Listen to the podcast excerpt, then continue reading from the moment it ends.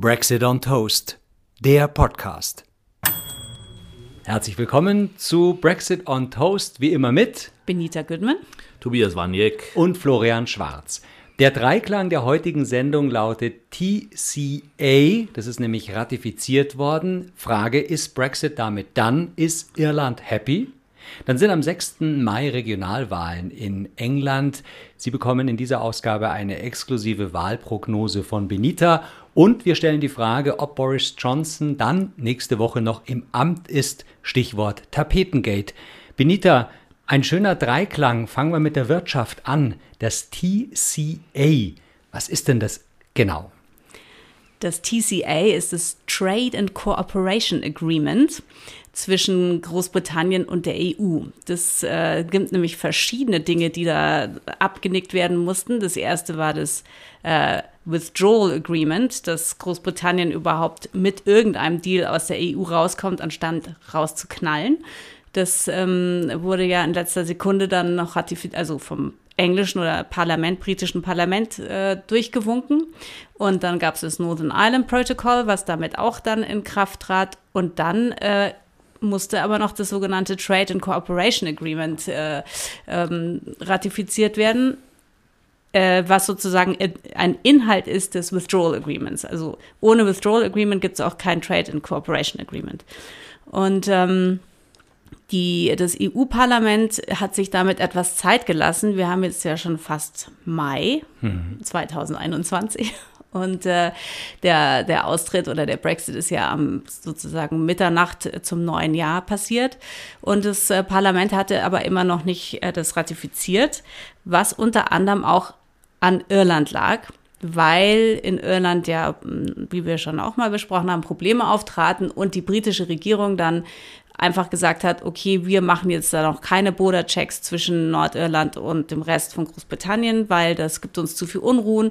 Und dann hat die EU gesagt, ja, Moment mal, aber ihr habt euch dazu verpflichtet, ab, äh, ich glaube, ab März oder April, weiß ich jetzt nicht mehr genau, habt ihr euch dazu verpflichtet im äh, Withdrawal Agreement. Davor war diese Übergangszeit. Davor ne? war eine Übergangszeit, weil es war klar, dass das zu schwierig werden wird, das gleich zu machen. Ähm, die Briten haben gesagt, nein, nein, das machen wir nicht, wir lassen das jetzt einfach noch, das geht nicht. Und daraufhin hat die EU gesagt, äh, das kommt überhaupt nicht in Frage, weil das steht in dem Agreement, es jetzt internationales Recht ist und ihr habt das unterzeichnet und ihr müsst euch dran halten und haben dann äh, erstmal gedroht, die britische Regierung zu verklagen, was sie, glaube ich, jetzt auch äh, tun, weil das nämlich immer noch ein Thema ist. Und gleichzeitig haben sie eben äh, sich damit Zeit gelassen, das Trade and Cooperation Agreement zu ratifizieren. Und das haben sie jetzt vor zwei Tagen gemacht, nach äh, Diskussion im Parlament. Und Frau von der Leyen hat auch noch ein paar sehr strenge Worte an Großbritannien gerichtet, äh, gesagt, so, ähm, dieses, das ist ein richtiges Agreement, da muss man sich auch dran halten. Hm. Und uns als EU äh, sind dann da auch Instrumente gegeben, uns zu wehren, falls sie sozusagen abweicht von den Standards, die jetzt hier zum Teil schon festgelegt werden. Und ähm, das ist alles sehr, bitte sehr ernst zu nehmen, weil die EU hat jetzt natürlich schon so ein bisschen Schiss, dass man sich überhaupt auf nichts mehr verlassen kann, was da von der britischen Regierung zugesagt wird. Äh, es wurde heiß diskutiert, aber letztendlich mit also überwältigender Mehrheit wurde es ratifiziert. Tritt es damit gleich in Kraft oder was heißt juristisch genau ratifiziert? Ich glaube, das tritt äh, gleich in Kraft. Also die können sozusagen, das heißt jetzt also, es gibt keine Zölle, und es gibt auch keine Mengenbeschränkungen. Es gibt aber schon Zollformalitäten, also Sachen, also gerade eben, hm, was wir ja schon auch manchmal gesagt haben, also tierische Produkte, pflanzliche Produkte, das muss genau geschaut werden, ist das wirklich aus Großbritannien und nicht von woanders. Und äh, diese, diese Dinge gibt es, aber es gibt keine Zölle.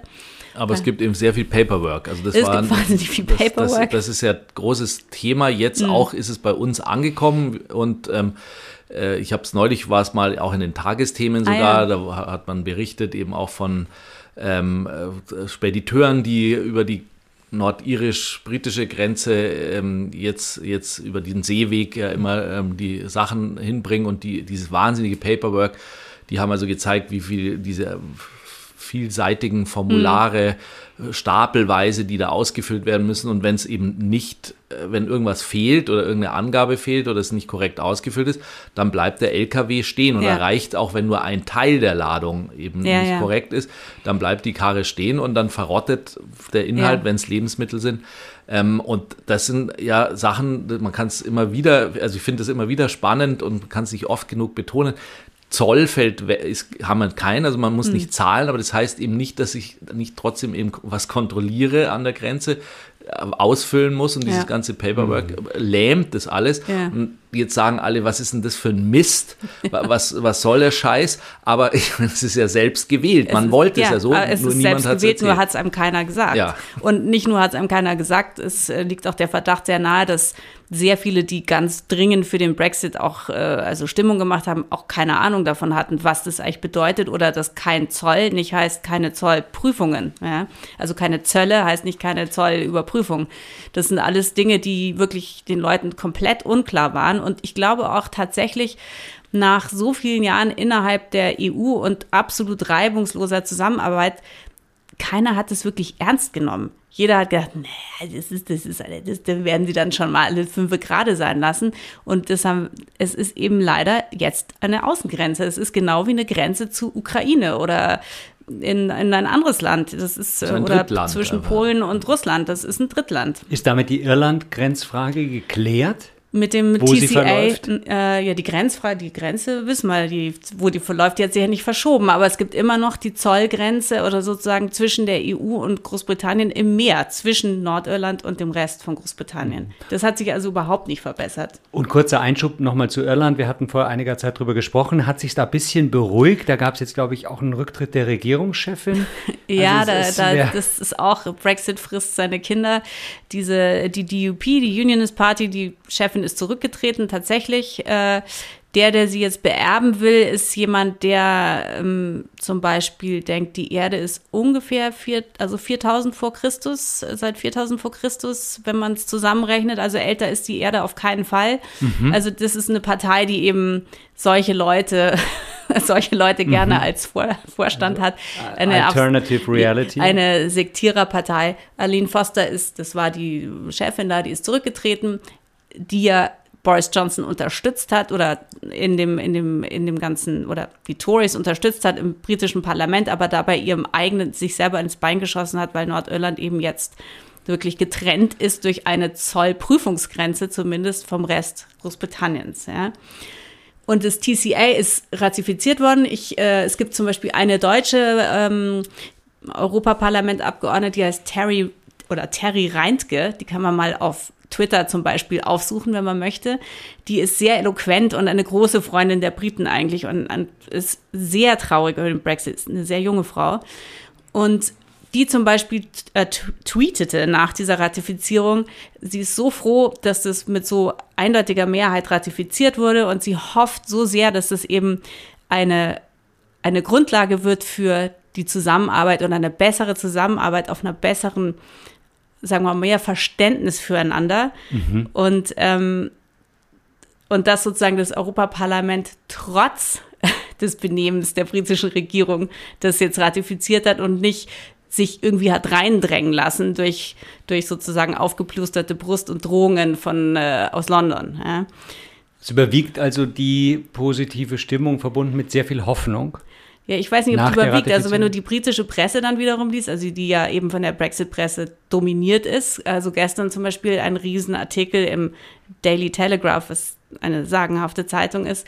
Langer Artikel, ein Kommentar, wie jetzt endlich, nachdem, nachdem Brüssel oder die EU dieses äh, TCA eben ratifiziert hat, jetzt endlich mal äh, die Engländer den wieder richtig zeigen können, wo es lang geht, nachdem Brüssel sich jetzt aufgeführt hat wie der Klassenterrorist und äh, eben alles verzögert hat und nur droht mit äh, diesem und jenen. Jetzt kann England wieder frei handeln und was Irland zum Beispiel betrifft, da müsste ja gleich mal klarer Tisch gemacht werden, das Nordirland Protocol das könnte man eigentlich gleich mal in die Tonne treten. Und das ist genau natürlich das, was, wovor auch Frau van der Leyen und auch Terry Reintke und andere warnen, weil das, das geht nicht. Das sind ernsthafte Verträge. Also das, ich meine, gehen, gehen tut alles, aber es sind, äh, kommt, sind ja keine kommt, Scherzverträge. Kommt vielleicht diese, diese Scherz, apropos Scherzverträge, eben diese Haltung der, der Briten, zumindest der Brexiteers oder jetzt der Regierung auch gegenüber der EU ja auch ein bisschen daraus, dass man, dass man es eben einfach nicht ernst nimmt und sagt, äh, das, das ist doch alles Käse, warum sollen wir uns dran halten? Ja, so, so ein bisschen kommt es einem vor. Ja, ich, es, es ist wirklich erstaunlich, also weil ich, die tatsächliche Konsequenz eben niemand so wirklich bewusst war. Und dass auch dann natürlich die EU muss ja an sich sich auch dann dementsprechend benehmen, weil wenn sie dann aus, sagen wir mal, aus Nostalgie oder Nettigkeit sagen würden, ja, okay, ihr seid ja immer noch die Briten und dann nehmen wir es jetzt nicht so ernst mit dem Drittland, dann was bedeutet denn dann die EU? Und ich meine, es bleibt ja die Regierung, in der britischen Regierung zum Beispiel ist es, steht es ja auch frei, jederzeit äh, in den Binnenmarkt zum Beispiel wieder einzutreten. Also das könnten sie ja verhandeln. Also sie wollen nicht Mitglied der EU wieder sein, aber im Binnenmarkt, das war ja auch also wenn ich das jetzt nochmal sagen darf, während des Referendums und der Kampagne war nie die, die Rede davon, dass sie eben aus dem Binnenmarkt austreten oder aus der Zollunion. Das, darum ging es überhaupt nicht. Es wurde gar nicht erwähnt. Wie jetzt einfach wäre das in den Binnenmarkt wieder einzutreten? Ich, Braucht es da eine Zweidrittelmehrheit oder eine? Naja, wo so es fürs Referendum auch nur irgendwie eine einfache Mehrheit brauchte, um ganz auszutreten, äh, denke ich. Was es für, von, von europäischer Seite braucht, weiß ich nicht, aber ich denke, da wären überhaupt also gar keine Widerstände. Das mhm. bedeutet natürlich auch, du musst verschiedene Dinge einzahlen und so weiter, ja. Aber natürlich wäre damit wahnsinnig viel gelöst, zum Beispiel auch die Irland-Frage. Also dann hättest du da eben keine Grenze mehr. Aber dann muss man eben im Binnenmarkt ja auch diese Regeln akzeptieren, ja. die dort gelten. Und wenn man eben Chlorhühner ja. zum Beispiel importieren will, die viel zitierten, oder eben sagt, wir haben gar nichts gegen genmanipulierte Lebensmittel mhm. äh, aus den USA und so weiter, die ja in der EU äh, großflächig nicht zum Einsatz kommen, dann hast du natürlich äh, wieder das Problem. Also du musst dich dann eben an die Regeln halten und das ist ja eigentlich genau die Idee oder jetzt auch ja. mit dem großen Geschnatter immer, dass man sagt, wir, wir können uns jetzt hier aber äh, jetzt wieder, wir sind jetzt frei und ja. können machen, ja, was wir wollen. Und das ist ja auch, davor hat die EU natürlich äh, ja, Angst, dass sich eben direkt vor ihrer Küste ein, ein Konkurrent sozusagen dann da aufbaut, der überhaupt keinerlei Regeln mehr für irgendwas hat. Also eben. Sagst du, ja, ihr wollt Dünnsäure verklappen, gerne. Ihr wollt irgendwie mhm. hier unsere, was machen, was ihr wollt und unsere, die Arbeiter schlecht behandeln, bitte. Hier gibt es überhaupt nichts mehr. Und was Corporation Tax ist bei uns auch irgendwie nur 5% oder 10%. Also, aber hat, ja wir sind trotzdem aber ein, hochentwickeltes Land und, äh, und sind außerdem direkt vor Europa, vor der Europäischen Union und von, mit uns, von uns aus kann man super handeln, auch wenn es ein bisschen schwierig ist, aber die Kosten sind halt super niedrig. Aber ist es nicht eine klassische Win-Win-Situation für Großbritannien? Das Trade and Cooperation Agreement ist ratifiziert, trotzdem können sie mit jeglichem anderen Partner auf der Welt andere Abkommen schließen, tun das wahrscheinlich auch schon. Damit ähm, profitieren sie ja von, von allem. Also sie, naja, aber das EU Trade and Cooperation Cooperation Agreement heißt jetzt ja nicht, dass, äh, also, dass es wieder so ist wie vorher, sondern es gibt, es gibt noch ganz viele, zum Beispiel Services. Großbritannien ist hauptsächlich eine Service Economy. Äh, über Services ist da gar nichts äh, sozusagen enthalten. Wie wird es geregelt? Ja? Gerade ist ein, äh, ein ganz großer so City Trader, ähm, die sind, haben ihr haben gestern verkündet, dass sie ihr Datenzentrum, was sie in Basel bei London hatten jetzt die ganze Zeit. Das wird jetzt nach Bergamo ähm, verfrachtet. Und was macht diese Firma? Die macht, die macht Trading-Daten, also für Finanzmärkte. So. Und die Finanzmärkte sind der größte, die größte Industrie in Großbritannien sind die Finanzmärkte. Also bei weitem. Ja. Und zum Beispiel dieser, dieser Daten, das ist ein Daten, whatever, Aufbewahrer, Händler, Austauscher, die ziehen jetzt ihre, ihre ganzen Server ab aus, Basel, aus Basildon, was außerhalb von London liegt, nach Bergamo und haben irgendwie die Borsa Italia, Italia gekauft. Oder hab, ich habe es nicht ganz fertig durchgelesen, aber die ziehen jedenfalls weg da mhm. aus Basildon, was ein, was ein großer Schritt ist. Das ähm, bedeutet auch für zum Beispiel Finanzhäuser, die da investiert haben, in die schnellsten Kabel zwischen Basildon und der City. Mhm. Und da geht es wirklich um Zehntelsekunden. Wer hat noch schneller den, den neuesten Deal? Winz, das können wir uns gar nicht mehr vorstellen, was das bedeutet. Mhm. Ja, Bruchteile an Bruchteile. Sekunden. Das war alles sozusagen für die Katz, weil die ziehen da jetzt weg. Und die ziehen in die EU, weil sie sich sagen, wir möchten mit unseren Daten, wir möchten überhaupt keinerlei Risiko eingehen, dass wir sozusagen plötzlich nicht mehr Compliance haben mit, für die EU-Märkte. Mhm. Und das ist, das sind schon so Dinge, die sich dann bemerkbar machen auf Dauer. Ja. Das sind dann Tiefschläge, das sind dann, ähm, aber wird danach dann irgendwie was, was verändert? Wird, wird, nimmt man das dann hin? Oder? Du, das ist ja was, was keiner weiß. Also ich meine, wenn du, wenn man jetzt glaubt, dass in England jetzt alle Menschen wissen, ach, sowas Blödes, die ziehen jetzt weg, das weiß eigentlich niemand. Das mhm. weiß jemand, der die FT studiert, die Financial Times studiert oder sich eben damit beschäftigt. Mhm. Und das wird natürlich auch von der Leute Regierung nicht. jetzt nicht großartig an die Glocke, äh, gehängt, an die ja. nee, Glocke gehängt. Und es ist auch täglich kann man natürlich lesen, wie wahnsinnig der Handel zusammengebrochen ist mit Europa prozentual gesehen seit dem Jahr, seit Januar natürlich. Wir haben auch Corona und so. Es gibt verschiedene Faktoren. Aber da ist noch lange, da ist noch gar nichts irgendwie. Mhm. Da ist noch lange überhaupt nicht irgendwie Brexit dann, ja, also noch gar nicht. Das, äh, und mhm die Engländer natürlich, die Briten haben ja gesagt, wir sind Global Britain und wir machen jetzt weltweit die tollsten Handelsverträge, was wir ja als geknebelte EU-Mitglieder nicht konnten. Und sie schließen auch Handelsverträge ab. Aber bis jetzt also keinen einzigen, der besser ist als das, was sie vorher hatten, während sie in der EU waren, weil auch zum Beispiel Japan natürlich sagt, klar, machen wir mit Handelsvertrag, aber die EU ist übrigens ein viel größerer Markt und mhm. ähm, für uns viel wichtiger und äh, die Konditionen sind für euch andere. Ähm, viele sind einfach Copy and Paste, also genau was mit der EU war, ist halt jetzt sozusagen nochmal unterschrieben neu für nur zwischen Großbritannien und mhm. den Fiji Islands zum Beispiel, mhm. ja, ganz wichtiger Handelspartner. Und ansonsten, was die, EU, äh, die USA betrifft, Fidschi was. Stimmt. Die USA sagen, ja, ähm, also die Regierung Biden sagt, solange auf Irland da irgendwie das Good Friday Agreement unter, unter Beschuss steht, wird mit uns gar kein Handelsabkommen äh, stattfinden. Äh, das ist ja zum Beispiel ein sehr wichtiger Partner, den sie sich vorgestellt haben, wo sich halt das politische Blatt gewendet hat.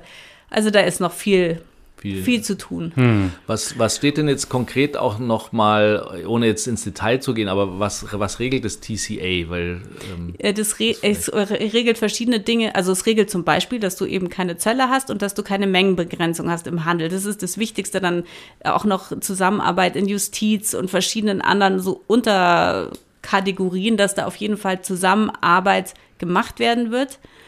Aber das regelt es, glaube ich, nicht sozusagen Ganz genau. Da wird, da muss auch noch für jedes einzelne müssen die Leute sich treffen, müssen sich die Unterhändler treffen. Und die Briten sind sozusagen, sobald sie abweichen dann von Standards, weil das ist ja für die EU das sogenannte Level Playing Field, dass eben Großbritannien nicht hergeht und sagt, ja, bei uns gibt es eben keinerlei Auflagen mehr für Umweltschutz zum Beispiel. Mhm. Ja. Level Playing Field ist, glaube ich, der Begriff für, dass für alle die gleichen Bedingungen gelten genau, und es nicht auf einer Seite runterhängt und die einen müssen immer bergauf spielen, ja. was genau. anstrengender ist, ja, als bergab zu spielen. Genau so ist es. Und das will die EU natürlich vermeiden und das ist in diesem TCA auch mit eingebaut, dass das äh, sozusagen, dass das gewährleistet sein muss und wenn nicht, kann die EU eben zum Beispiel Strafzölle verhängen und so und hm. solche Dinge machen. Äh, also da ist noch sehr, sehr viel zu verhandeln, aber zumindest ist es abgesegnet, weil wenn das EU-Parlament es nicht ratifiziert hätte, wäre trotzdem, wäre dann sozusagen wieder der komplette No-Deal-Brexit eingetreten.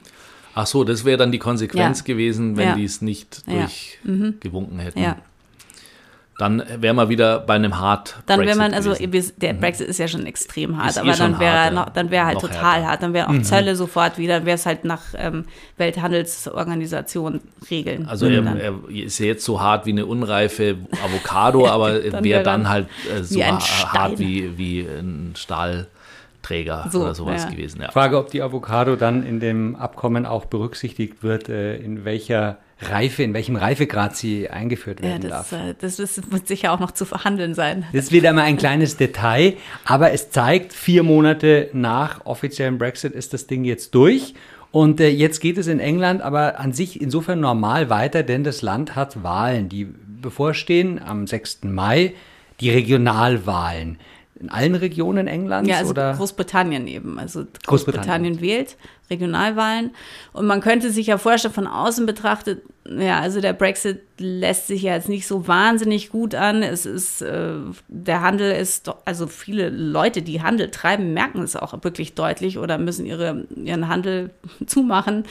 Der Handel liegt brach. Äh, die Regierung, ähm, wir wissen ja, die Regierung hat schon sehr viel falsch gemacht, vor allem was auch Corona betrifft, aber natürlich haben sie den Impferfolg, auf dem, und der Wähler erinnert sich ja immer nur an die letzten fünf Minuten. Die sind also jetzt alle wahnsinnig froh, dass so gut geimpft wird und vor allem, dass sie wieder ins Pub gehen dürfen und mhm. scheußliches lauwarmes Bier trinken und dass sie auch wieder auf die Straße dürfen und der Lockdown sozusagen wirklich deutlich ein, ein Ende haben wird.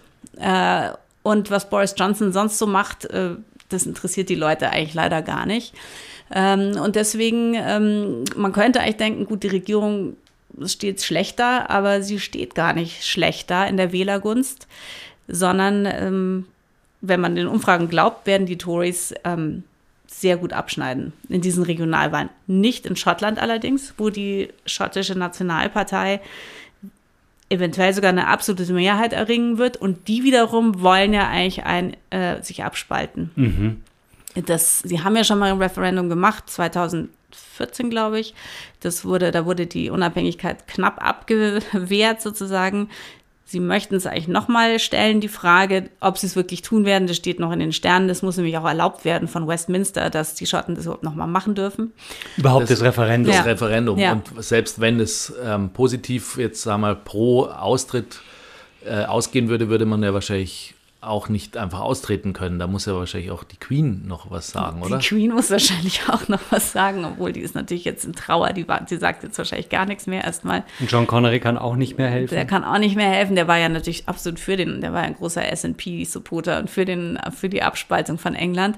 Also, aber da zum Beispiel auch, wie, wie steht es denn um die Union? Um die steht es eben eigentlich schlecht. Die S&P wird wahrscheinlich absolute Mehrheit erringen und strebt eigentlich eine Unabhängigkeits- äh, Referendum wieder an und sie sagen auch ganz deutlich, sie möchten dann sofort in die EU wieder eintreten.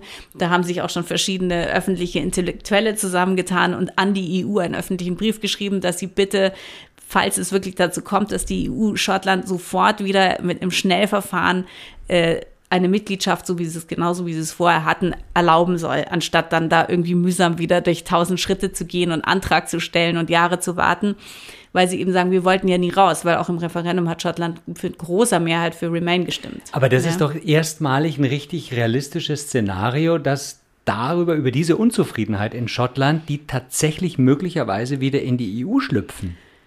Also unter den Schottenrock. Theoretisch schlüpfen. könnten sie unter den Schottenrock der EU schlüpfen, wenn sie tatsächlich ein Referendum nochmal halten dürfen. Und ähm, ich glaube, da sind noch viele Steine in dem Weg, aber. Und die Tories abwählen. Moment, aber, aber da muss man doch erstmal, äh, wir haben ja schon sehr viel über die grüne Grenze auf der irischen Insel äh. gesprochen und da hätten wir ja dann, dann nochmal eine grüne ja. Grenze und zwar äh, eine nicht ganz ja, graben. Ähm, also wie, wie soll das praktisch gehen? Das Problem ist ja, dass wir quasi auf der einen Seite gedankliche Konstrukte und juristische Konstrukte haben, auf der anderen Seite sind ja es praktische Hürden. Ja, aber also wie soll ein, ein ja. Schottland, was sich abgespalten hat, wie soll es funktionieren? Dann muss tatsächlich da eine Grenze mit Schlagbaum mhm. hin ja, ja. und das muss alles kontrolliert Natürlich. werden. Und das, der Vorteil ist ja, ein Großteil ist ja von Wasser umgeben, ist ja schon Insel und dann wird man da oben einen Graben äh, graben und dann wird man wahrscheinlich irgendwann noch Wales abspalten. Nee, die, das, das die wird, Waliser haben ja sehr für Brexit gestimmt. Die waren, waren für. Das ist, wie, ich kann mir das schon vorstellen. Ja, also ich weiß nicht, ob das jemals dazu kommt, aber es, es ist theoretisch denkbar. Und es ist natürlich auch politisch, sagen wir mal, wenn die SNP jetzt eine große Mehrheit einfährt, äh, die Unzufriedenheit der Schotten mit, dem, mit, dem, mit ihrer Regierung in Westminster ist einfach sehr deutlich. Ja. Und Boris Johnson wiederum, der ja eben ein Chaot ist und im, im Parlament, also einfach der lügt ja an sich, seit er, zum, seit er in der öffentlichen Sphäre ist, also schon als Journalist locker vor sich hin und während des Referendums hat er unheimlich gelogen und im Parlament lügt er eigentlich dauernd und es ist aber verboten, im Parlament zu lügen. Das äh, darf man eigentlich nicht, er tut es aber ununterbrochen mm. und da wird er schon auch viel, des, ähm, wird er kritisiert, auch in der Presse und dass zum Beispiel der Speaker of the House, den der früher noch John Bercow war, den ja viele kannten. Mr. Order. Jetzt haben wir, jetzt haben wir Lindsay Hoyle und der, der gute Lindsay, der sagt eben nie so, Boris, so geht's nicht, du musst hier schon mal die Fragen beantworten und nicht die ganze Zeit vor dich hinlügen. Jedenfalls kam vor kurzem aus dem Off eine, ähm, ein Riesen, sagen wir mal, ein Paukenschlag das war letzte Woche, dass Boris Johnson während dieser ganzen Corona-Zeit, als es darum ging, soll das Land in einen zweiten Lockdown geschickt werden, gesagt hätte, also seinetwegen sollen sich die Leichen echt bis zum Himmel stapeln. Hm. Das ist ihm alles scheißegal, bevor er nochmal einen Lockdown, ähm, Lockdown. Das wurde wohl von drei Leuten gehört durch eine offene Tür seines Büros. Anscheinend. Es gibt wohl mehrere, die es gehört haben. Und ich meine, kann man vielleicht mal in der Frustration als Prime Minister sowas vor sich hin rufen? Das, ich ja, whatever. Jedenfalls wurde das als große, als große Bombshell wurde das also in die Öffentlichkeit entlassen. So ein Premierminister, der so redet, das geht ja gar nicht, ja. Diese Information kam von Dominic Cummings, der der hm. Kopf der World Leave Kampagne war und den Brexit sozusagen also ganz wesentlich verantwortet. Über den möchte ich sowieso noch mal ein, ein, ein, ein eigenes ein Buch Pod geschrieben. Machen. Der, nee, der schreibt einen Blog. Der, er schreibt einen Blog. Der bloggt seit Jahren und ähm, da hat er eben auch dieses unter anderem. Und ist aus den alten Seilschaften ja von Boris Johnson, also die mochten sich ja mal und jetzt wird da aber. Die mögen sich gar nicht mehr und es ist zum Teil wie so, aber die hat gesagt das und aber, weil nämlich die Freundin von Boris Johnson findet aber den Cummings blöd, aber der findet sie blöd und äh, jetzt ist und so weiter und so, so weiter. Jedenfalls, dass das überhaupt dazu gekommen ist, bedeutet schon so ein bisschen, dass sie, glaube ich, die, also Teile der Tory-Partei sich da ähm, distanzieren wollen inzwischen von Johnson und eigentlich keinen kein, kein Bock mehr haben. Jetzt, wo der Brexit sozusagen schon unterwegs ist, wollen sie ihn langsam loswerden. Also das wird jetzt nicht einfach abgetan als so mal, doch, dass man es, das so mal, es, so es wurde doch, äh, es wurde ziemlich hoch gepusht in der Presse, auch in der, in der Boris freundlichen Presse, also Daily Mail und so, wurde es doch sehr kritisch besprochen, wobei trotzdem, wenn es um die Wahlen, wenn es um die Wahlen geht, glaube ich, dass ihm das überhaupt nicht schaden wird und dass die Tories da groß äh, wieder gewinnen werden. Also, das hm. ist mein, meine, meine Voraussage. Ich fürchte, dass es nicht viel gebracht hat, weil ich meine, die, die, die Tapete ist ja eigentlich lächerlich im Vergleich zu sämtlichen anderen Lügen und auch. Dazu kommen wir. Genau, und zur Tapete kommen wir eben jetzt. Um die Tapete geht es nämlich auch. Es geht nicht nur um die, äh, um die Leichen, die sich stapeln, sondern auch darum, wie viel Geld hat denn Boris ausgegeben, um seine Wohnung in Downing Street zu renovieren. Jeder Premierminister kriegt Geld, mhm. 30.000 Pfund vom Steuerzahler. Pro Jahr für ja. Schönheitsarbeiten. Ja. Schönheitsarbeiten an mhm. Downing Street. Naja. Da, da ist da natürlich. käme ich weit. Ich habe noch nie 30.000 Euro im Baumarkt ausgegeben. Aber deine Wohnung ist ein bisschen kleiner ein bisschen als kleiner. Downing Street. Aber Downing Street ist auch nicht so groß. Ist auch nicht so groß. Die eben. Wohnung ist Aber es ist dafür sehr alt und ja. muss wahrscheinlich auch dauernd irgendwie was gemacht werden. Ich denke ich also auch. Finde ich jetzt ja, nicht so viel. Also, ähm, so, ich glaube, Air so Force One braucht wesentlich mehr ja. ähm, Schönheitsreparaturen. Und ich glaube auch so ein Premierminister darf auch so ein bisschen hübsch wohnen. Der muss jetzt nicht. Äh, Klar. Aber, aber, aber was halt ist denn da der Vorwurf an ihn? Äh, Stichwort Tapetengeld. Ja, er hatte leider viel mehr ausgegeben. Er hatte so, manche sagen 220.000 Pfund ausgegeben. Und äh, die Frage ist, wo kommt das Geld her? Äh, weil so wie darf er ja gar nicht ausgeben. Und er ist aber selber auch notorisch knapp bei Kasse, weil er hat ja viele, viele Kinder, keiner hm. weiß wie viele. Hm. Und eine Ex-Frau, zwei Ex-Frauen. Und äh, überhaupt, also er hat als Premierminister verdient man 157.000 Pfund im Jahr. Und er ist ein wahnsinniger Geizkragen, kauft auch nie den anderen mal ein Bier im Pub und so, dafür ist er also bekannt. Jedenfalls, wo hat er das Geld her? Irgendwelche ähm, undisclosed heimlichen Spender und Gönner mhm. haben da anscheinend gezahlt und es lief zum Teil, zum Teil sogar über die Kasse der konservativen Partei. Mhm. Das ist. Äh, Könnte er wirklich darüber stolpern, jetzt ernsthaft, weil das schon ab und an ja zu lesen ist jetzt gerade. Und ich meine, da gab es ja viel krassere Sachen in den letzten ja, eben, Jahren. Das meine ich. Es ist eben eigentlich absurd. Könnte das jetzt sein? Wenn er über sowas stolpern würde. Es ist, es kommt halt darauf an, mit wie viel, mit wie viel Power dahinter die Brexit-Presse und die Pro-Boris-Presse das dann letztendlich verfolgt, weil er stolpert nur, wenn die Tories ihn loswerden wollen. Ja, wenn die Tories dann mhm. sagen, wir haben jetzt genug von ihm, mhm. wir möchten jetzt was ganz anderes da sitzen haben, natürlich.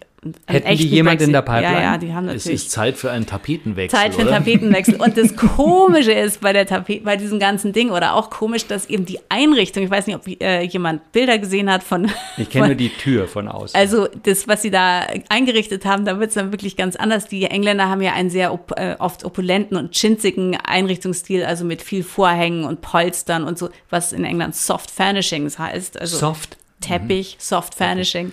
Brokat Furnishing, äh, und so weiter. Brokat, Teppich, Vorhänge, Tapete. Cushions und so weiter, große Sofas. Und die eine Sitzecke, die da immer durch die Presse geistert, äh, ist auch so eine Art postkoloniales oder ein, ein koloniales Sehns ein kolonialer Sehnsuchtsort mit so einer, einem Painting von irgendeinem Eingeborenen und dann irgendwie so Elefantenvase Und ist aber auch influenced, äh, Entschuldigung, influenced ähm, von seiner Frau, also ähm, bei einem. Äh, ja, seine, seine Verlobte. Fluss. Also sicher beeinflusst. Jedenfalls Tapete hin oder her, wo das Geld herkommt, weiß noch keiner. Boris Johnson sagt, er zahlt jetzt selber die 58.000 Pfund, die irgendwie noch irgendwo hm, angeklärt sind. Und das glaubt ihm aber keiner. Und wir wissen nicht, wo es hinführt, aber ich denke, dass er trotz dieser ganzen Dinge nach dem 6. Mai immer noch fest im Sattel werden wird, sitzen werden wird.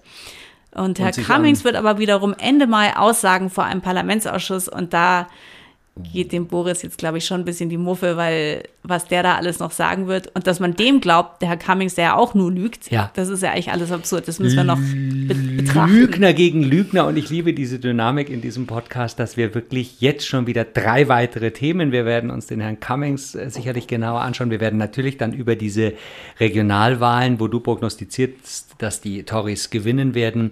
Äh, wir werden das TCA weiter im Blick haben und selbstverständlich auch natürlich die Tapete Geschichte in Downing Street Number 10. Wir haben noch gar nicht über die Farbe gesprochen, aber erstmal wird sich also Herr Johnson dort. Der Preis jedenfalls, glaube ich, 840 Pfund pro Rolle Tapete. Ah ja, mhm. und die Rolle ist ganz klein. Die ist, glaube ich, nur anderthalb Meter lang. So, das ist wie eine Klorolle. Ja, ein bisschen breiter. Okay. Gut, dann ähm, sind wir jetzt von, schon von der wieder, Rolle äh, von der Rolle und ähm, beenden jetzt diese Folge mit einem fröhlichen Cheerio. Cheerio. Yes, Cheerio. Brexit on Toast mit Benita Goodman. Herzlichen Dank. Bitte. Und äh, eine Tasse Tee wurde konsumiert. So viel können wir verraten. Und kein Toast, aber ich habe jetzt schon langsam Hunger. Ja. Oh ja, schnell an den Toaster. Ciao. Brexit on Toast ist eine Produktion von Plattform Holzstraße.